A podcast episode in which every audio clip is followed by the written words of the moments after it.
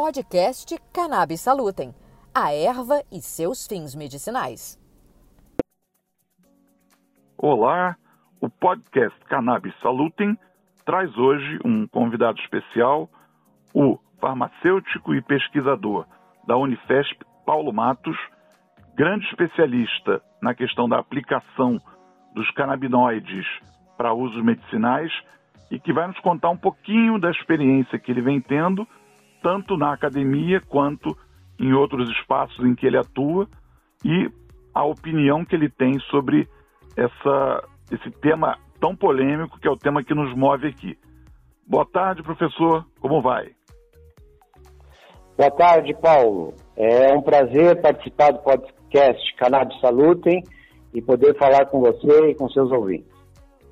Professor, muito obrigado. Eu começo lhe perguntando, então, de onde vem o seu trabalho, de desde quando o senhor se dedica a estudar os canabinoides e a função dele, deles para medicina, aplicabilidade e onde o senhor desenvolve, em que diferentes cenários o senhor desenvolve esses estudos?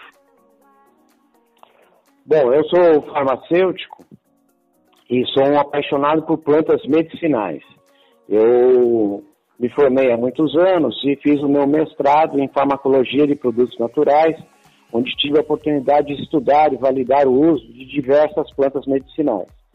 É, a partir de 2003, eu tive a oportunidade de trabalhar com o professor Elisaldo Carlini, aqui da Escola Polícia de Medicina, a Universidade Federal de São Paulo, que é um, um grande pesquisador da cannabis, e desde então eu pude dedicar boa parte do meu trabalho acadêmico voltado a essa planta medicinal, a cannabis sativa.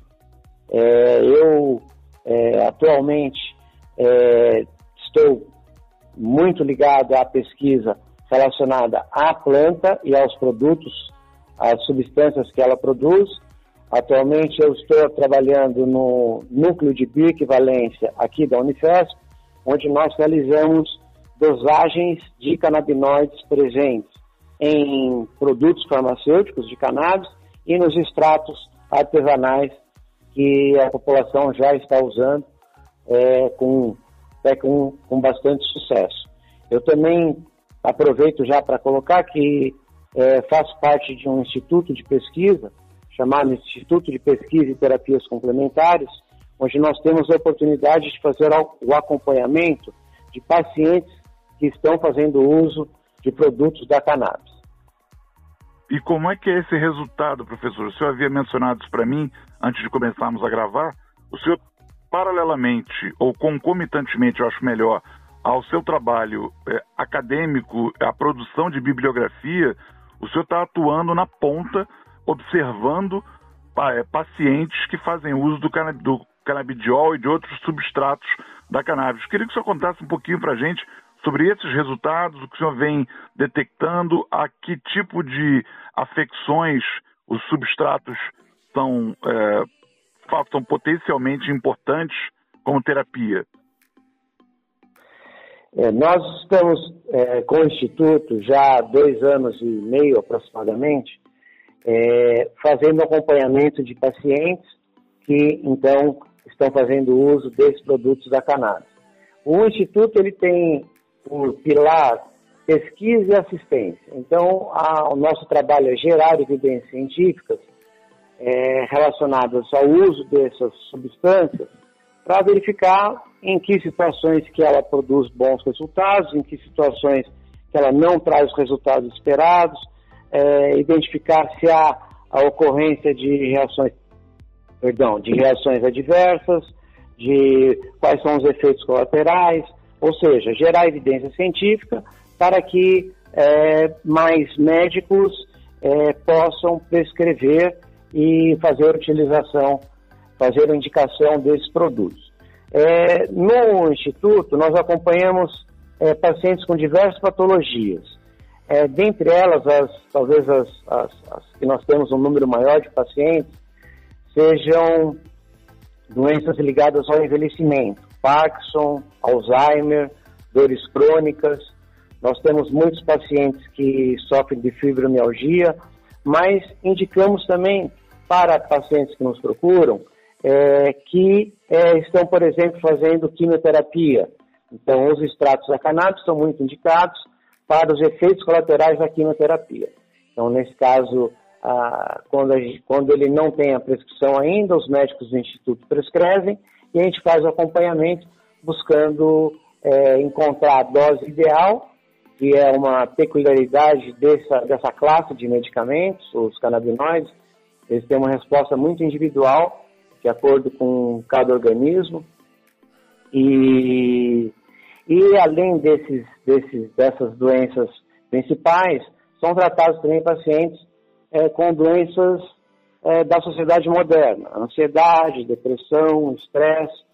E, e, a gente tem obtido resultados muito bons, Paulo, é, principalmente no controle, é, muitas vezes, dos efeitos é, é, das comorbidades, vamos dizer assim, que esses pacientes apresentam. Então, no, vou dar um exemplo, por exemplo, um paciente que está recebendo quimioterapia, ele muitas vezes se apresenta deprimido, se apresenta com problemas de sono, apresenta inapetência, sem desejo de comer, e, e o, apesar dos canabinoides não ter sido demonstrado ainda em vivo, uma evidência robusta de que eles são indicados para o tratamento do câncer em si, das neoplasias, é, para os efeitos colaterais, eles da quimioterapia, eles mostram uma, uma resposta muito, muito positiva, principalmente nesses aspectos que eu, que eu citei, melhora da qualidade do sono, melhora do, do apetite, é, diminui os, os sintomas de depressão e melhora a qualidade de vida em geral. É, já é bastante significativo se nós levarmos em conta que a indústria farmacêutica busca medicamentos oncológicos uh, diuturnamente e tem também de fazer o trabalho dela, ou seja, os canabinoides, os substratos da cannabis seriam acessórios a esse tratamento de uma afecção cada vez mais comum na sociedade, né, professor? É, exatamente. É, ele, inclusive, já existe medicação registrada nos Estados Unidos que tem justamente essa indicação é, para é, compensar, vamos dizer assim, para, para amenizar os efeitos é, colaterais da quimioterapia. Mas nós temos respostas muito boas também com pacientes com é, doenças que são um problema muito grande na nossa sociedade. Por exemplo, Parkinson e Alzheimer.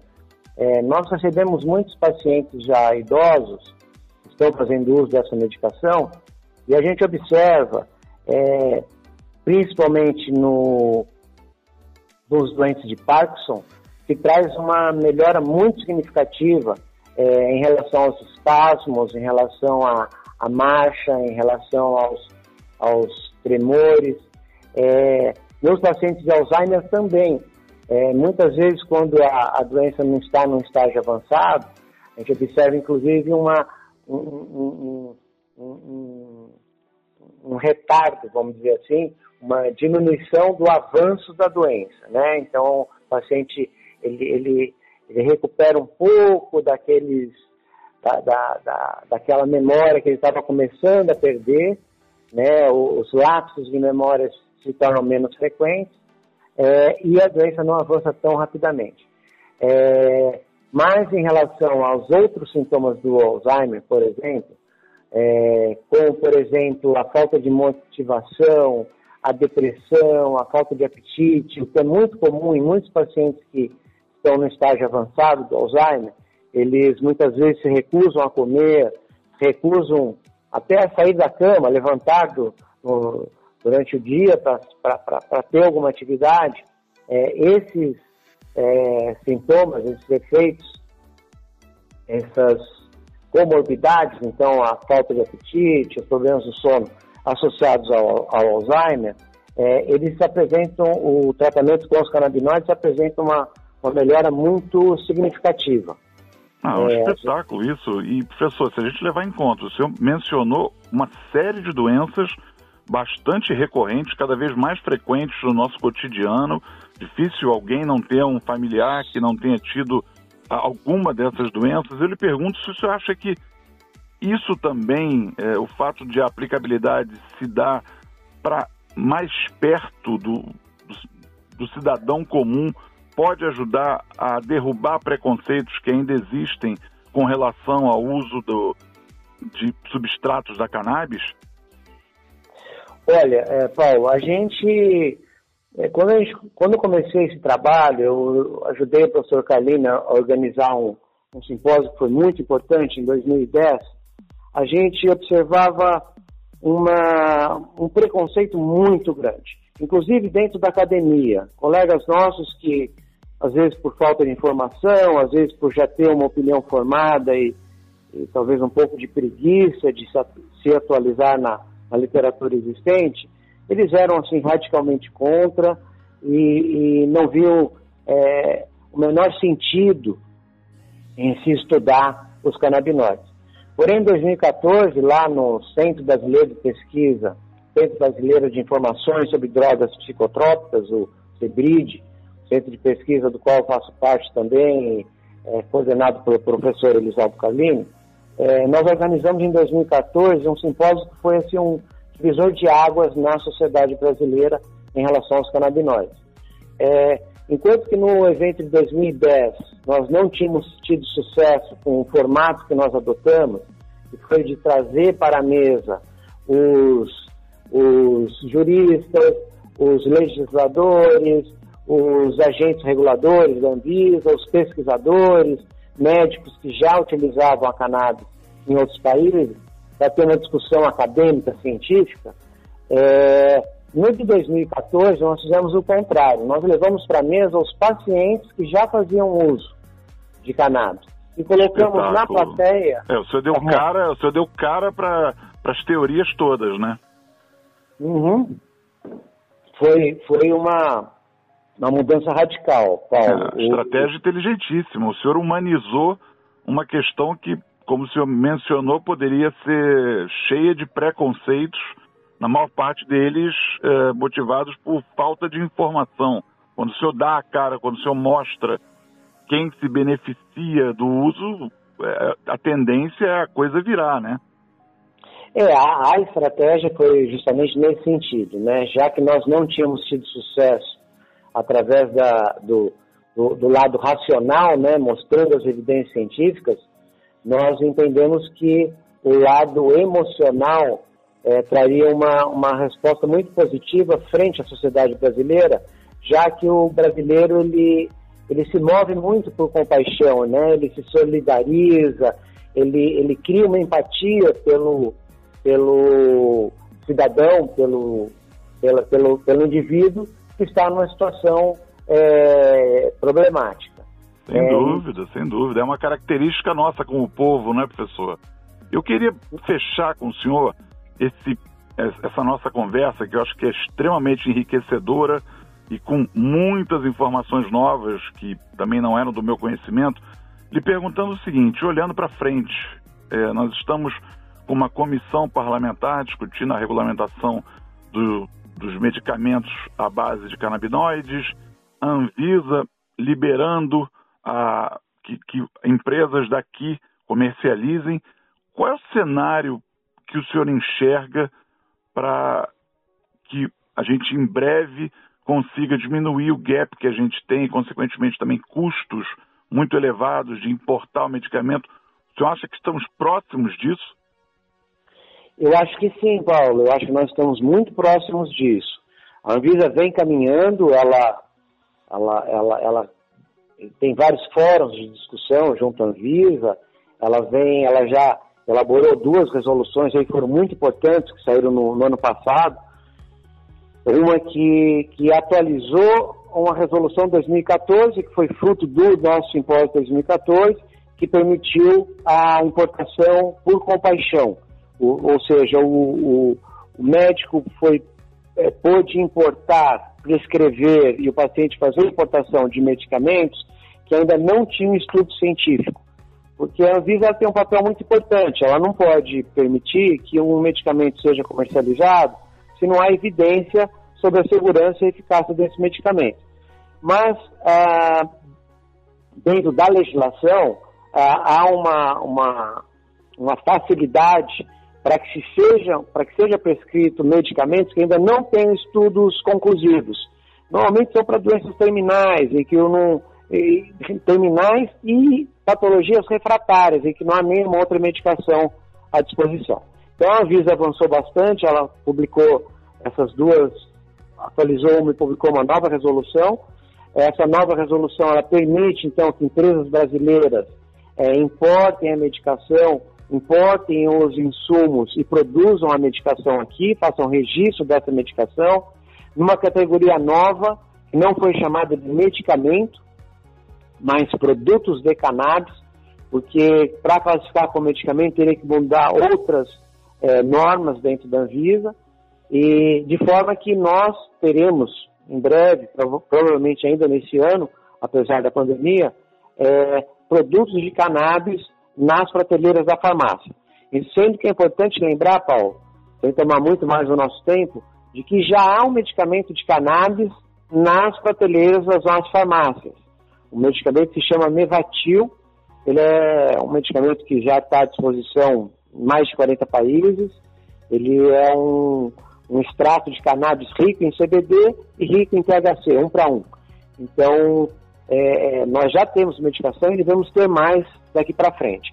Só para complementar, agora dia 6 de abril, a, a, a Anvisa lançou uma nova resolução, uma RDC a 367, em que ela facilita a importação de substâncias, plantas medicamentos de controle especial para fins de pesquisa e desenvolvimento de produtos. Então esse foi um marco também, agora há uma semana, que vai trazer um avanço muito grande para as instituições de pesquisa, para as universidades e para as empresas que decidiram desenvolver produtos à base de cannabis aqui no Brasil. Professor, professor Paulo Matos, pesquisador da Unifesp, farmacêutico, eu lhe agradeço muito e certamente os ouvintes também por todos os esclarecimentos que o senhor nos trouxe e é, agradeço se nós, é, de uma próxima, pudermos falar novamente quando essa questão avançar um pouco mais. Paulo, eu fico à sua disposição, agradeço a oportunidade e gostaria de, par de parabenizar pelo trabalho que você vem desenvolvendo, pois, pois é somente com a mudança dessa percepção que a sociedade tem hoje de que a cannabis, algumas pessoas ainda veem, alguns políticos, como a erva do diabo, né? E na realidade ela é uma erva medicinal que tem um potencial de ajudar muitas pessoas das mais diversas patologias. Muito obrigado pela oportunidade, Paulo.